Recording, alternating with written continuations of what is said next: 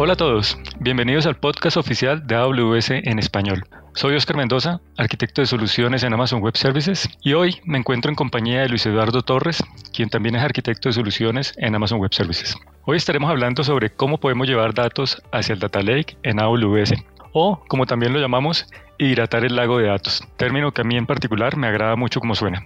Hola Luis, ¿cómo estás? Es un verdadero placer tenerte por aquí. Hola Oscar, todo muy bien. Gracias por la invitación y muy contento de poder hablar contigo. Igualmente Luis, ¿qué te parece si comenzamos? Claro que sí, vamos adelante. Perfecto, muchas gracias. Luis, en el episodio anterior estuvimos conversando sobre los lagos de datos en AWS y un aspecto muy interesante de ellos es la capacidad de recibir datos de múltiples fuentes. Creo que a nuestros oyentes les interesa saber cómo esos datos pueden ser llevados hacia el lago de datos en AWS. En mis clientes he encontrado algunas fuentes de datos de forma frecuente, entre ellas bases de datos relacionales y no relacionales, logs de aplicaciones, data no estructurada como por ejemplo imágenes o audio y aplicaciones externas de las cuales se puede traer data por medio de, APIs de programación. Me gustaría que cubriéramos estos escenarios y revisáramos cómo se puede abordar cada uno en AWS. ¿Me podrías por favor contar cómo llevamos los datos desde bases de datos relacionales o no relacionales hacia el lago de datos? Claro que sí. En AWS tenemos dos opciones. La primera es el servicio Database Migration Service, o por sus siglas DMS, un servicio administrado que permite conectarse a bases de datos relacionales o no relacionales, como por ejemplo una base de datos Oracle o de pronto SQL Server, MySQL, MongoDB, entre otros. DMS nos va a permitir hacer una migración completa de bases de datos a AWS o también hacer una replicación continua de los cambios que haya en la base de datos. Estos datos van a poder ser llevados a bases de datos relacionales o no relacionales y a otros destinos como Amazon S3, que es nuestro lago de datos, hacia Redshift, que es nuestro data warehouse, entre otros. La segunda opción es AWS Glue. Este es un servicio serverless que permite generar, extraer, transformar y cargar datos se puede conectar a diferentes bases de datos e incluso incluye algunos blueprints que aceleran la creación de ETLs. Muy bien, Luis. ¿Y cuándo deberíamos usar DMS y cuándo deberíamos utilizar AWS Glue? Muy bien, pues DMS se puede utilizar para migrar una base de datos o para hacer replicación continua hacia el lago de datos. Si se requiere alguna transformación de esos datos, se puede utilizar AWS Glue. Acá en este caso hablamos de transformaciones, digamos, complejas. Y cuando dices transformación compleja, ¿a qué te refieres exactamente? Bien, hay escenarios donde, por ejemplo, tienes que extraer datos que vienen de varias fuentes, hacer transformaciones sobre los mismos, por ejemplo, cambiar el tipo de datos, hacer validaciones, filtrar datos. Entonces, allí vale la pena usar Glue porque vamos a poder generar una ETL que se encargue de todas esas transformaciones antes de llevarlas al destino. Ok, me queda mucho más claro, muchas gracias. Y en cuanto a costos, ¿cómo se diferencian estos servicios? Bueno, aquí me gustaría aclarar que DMS es un servicio administrado que hace uso de instancias de replicación y por lo tanto se paga por el tiempo que la instancia dure encendida. En el caso de Glue es un servicio serverless, el cual se cobra de acuerdo a la capacidad de cómputo asignada y la duración de ejecución de cada job. Es importante también considerar el escenario de negocio y la frecuencia de ingesta de los datos para determinar cuál servicio se acomoda mejor y ahí por supuesto pues los arquitectos de soluciones de AWS estamos para ayudarlos a evaluar cuál de los dos servicios usar de acuerdo al caso de negocio. Vale, Luis, me queda muy claro con esa explicación. Las bases de datos son una fuente que encontramos en todos nuestros clientes y ahora saben que pueden aprovechar DMS y Glue para llevar sus datos hacia el lago de datos o incluso otros destinos dentro de una arquitectura de datos moderna. Luis, y para esos casos de uso que requieren ingestar flujos de datos o lo que se conoce como streaming, donde la data es generada continuamente por miles de fuentes de datos que típicamente envían registros de datos simultáneamente y en el orden de los kilobytes en cada registro. Por ejemplo, el caso de una aplicación móvil de transporte en la cual se requiere ingestar datos desde múltiples dispositivos para analizarlos en tiempo real e identificar algún evento anómalo. Para ese caso de uso, ¿qué nos podría recomendar? AWS brinda múltiples opciones para trabajar con datos en streaming, que van desde aprovechar las ventajas de servicios administrados como Amazon Kinesis o desplegar su propia solución de streaming sobre instancias en EC2.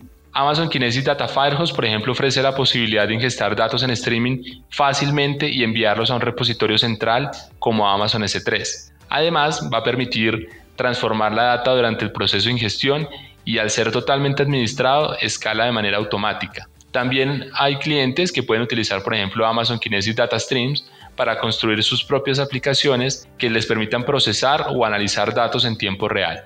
Y solo para aclarar, ¿cuándo se debería usar Kinesis Data Stream y cuándo usar Kinesis Data Farhouse? Bueno, como siempre deberíamos remitirnos al caso de uso en particular, eh, mirar qué estamos tratando de resolver y poder así utilizar la herramienta más adecuada para ese trabajo. En el caso de Kinesis Data Streams, eh, vamos a tener una ingesta de datos a gran escala con una baja latencia desacoplando productores de consumidores, mientras que el propósito de Kinesis Data Firehose es la transferencia de datos en streaming hacia repositorios como Amazon S3, Amazon Redshift, Amazon OpenSearch, Splunk o cualquier otro endpoint HTTP soportado, eh, como por ejemplo Datadog, Dynatrace, Sumo Logic, entre otros. La gran ventaja de Kinesis Data Firehose es que no se requiere escribir aplicaciones o administrar recursos. Basta configurar los productores de datos en streaming que enviarán esos datos a Kinesis Data Firehose.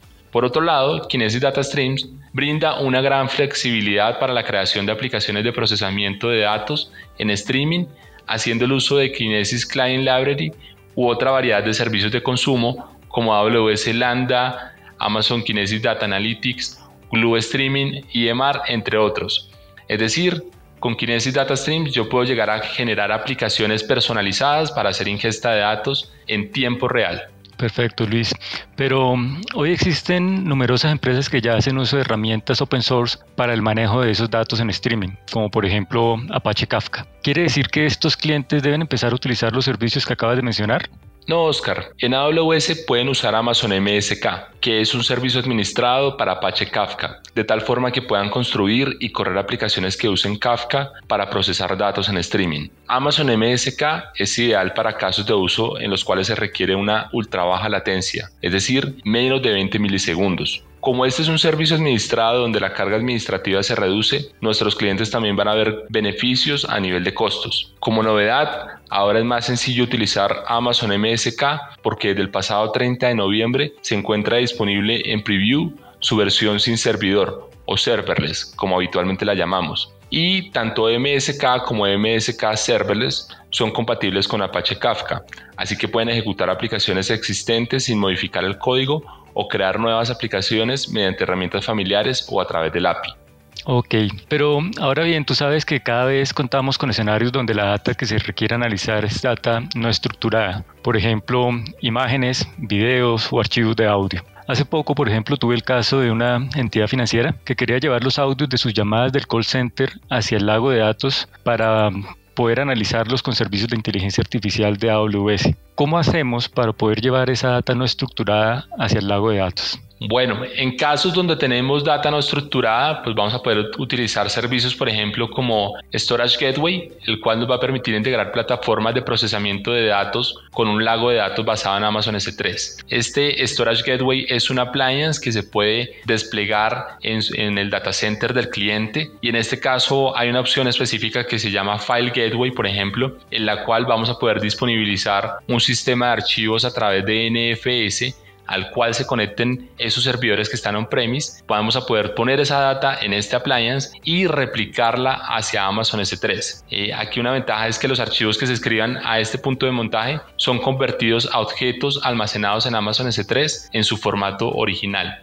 Esto permite integrar aplicaciones que nativamente no ofrecen una capacidad de integración con Amazon S3 y poder así hacer uso de Amazon EMR o Amazon Athena u otros servicios de AWS para procesar esos datos. Y si nuestro caso de uso fuera más la transferencia de archivos vía otros protocolos, como por ejemplo eh, SFTP o FTP o incluso FTPS, ¿cuál sería una estrategia adecuada para mover esos datos? Existe un servicio que se llama AWS Transfer Family, que precisamente provee una opción totalmente administrada para ingestar archivos en Amazon S3. Y vamos a poder usar protocolos como SFTP.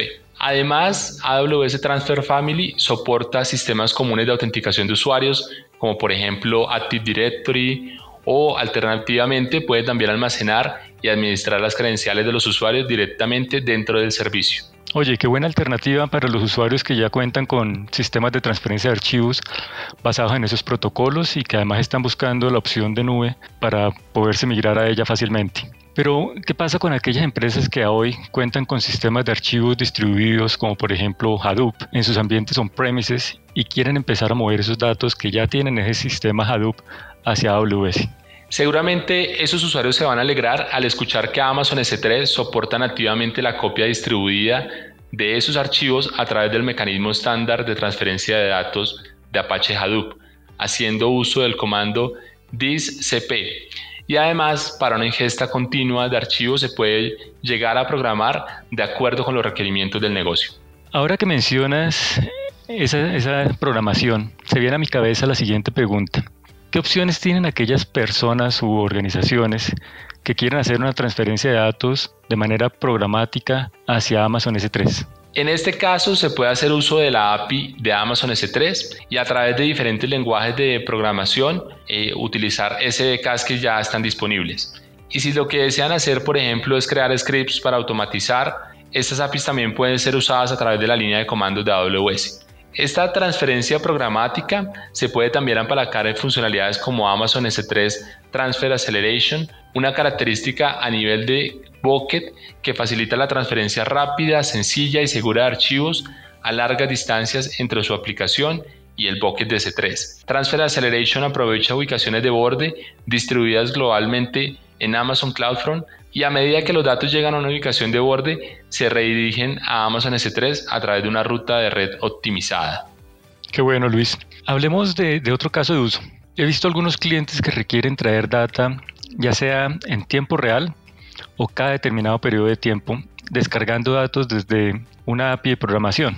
Por ejemplo, cada hora leer una API y llevar esos datos hacia el lago de datos, bien sea porque tienen un aplicativo eh, como servicio. ¿Cómo podríamos ayudar a los clientes en este caso? Se puede utilizar Amazon AppFlow, que es un servicio de integración completamente administrado que permite con unos pocos clics y de manera segura transmitir datos entre aplicaciones de software como servicio, como por ejemplo Salesforce, Marketo, Slack, eh, ServiceNow, entre otros, y llevarlo a servicios de AWS como por ejemplo Amazon S3 o Amazon Redshift. También es posible usar conectores de AWS Glue a los cuales se pueden suscribir a través del marketplace de AWS. Otra opción, en caso de que el cliente quiera crear su propio código para importar esos datos desde la API, es usar Lambda, que es nuestro servicio serverless de cómputo, en el cual vamos a poder usar lenguajes como Java, Python, Go, Node.js, entre otros, y hacer un llamado a la API, el cual descargue su resultado directamente hacia Amazon S3 o hacia alguno de los otros destinos que tendríamos allí dentro de AWS. Luis, ha sido una conversación supremamente interesante y este tema creo que nos da no solo para un podcast, sino para muchísimas horas de conversación. Lamentablemente nos tenemos que despedir por el momento, pero estaremos ahondando en cada uno de estos temas en posteriores episodios de nuestro podcast. Claro que sí, Oscar. Este tema es muy ancho y profundo y requiere de muchísimo más tiempo para explotarlo. Cuenta conmigo, por favor, para futuros episodios. Excelente, Luis. Muchísimas gracias de nuevo. Y para ayudar a nuestros oyentes a complementar lo conversado en este episodio, en recursos adicionales les dejaremos varios enlaces con acceso a contenido de interés e incluso material en español para que se familiaricen con los servicios de analítica de AWS. Esperamos que este episodio haya sido de su agrado y que toda esta información les sea útil. Recuerden que nos encantaría leerlos. Pueden escribirnos a amazon.com. Soy Oscar Mendoza y me acompañó Luis Eduardo Torres. Y como nos gusta decir en AWS, sigamos construyendo.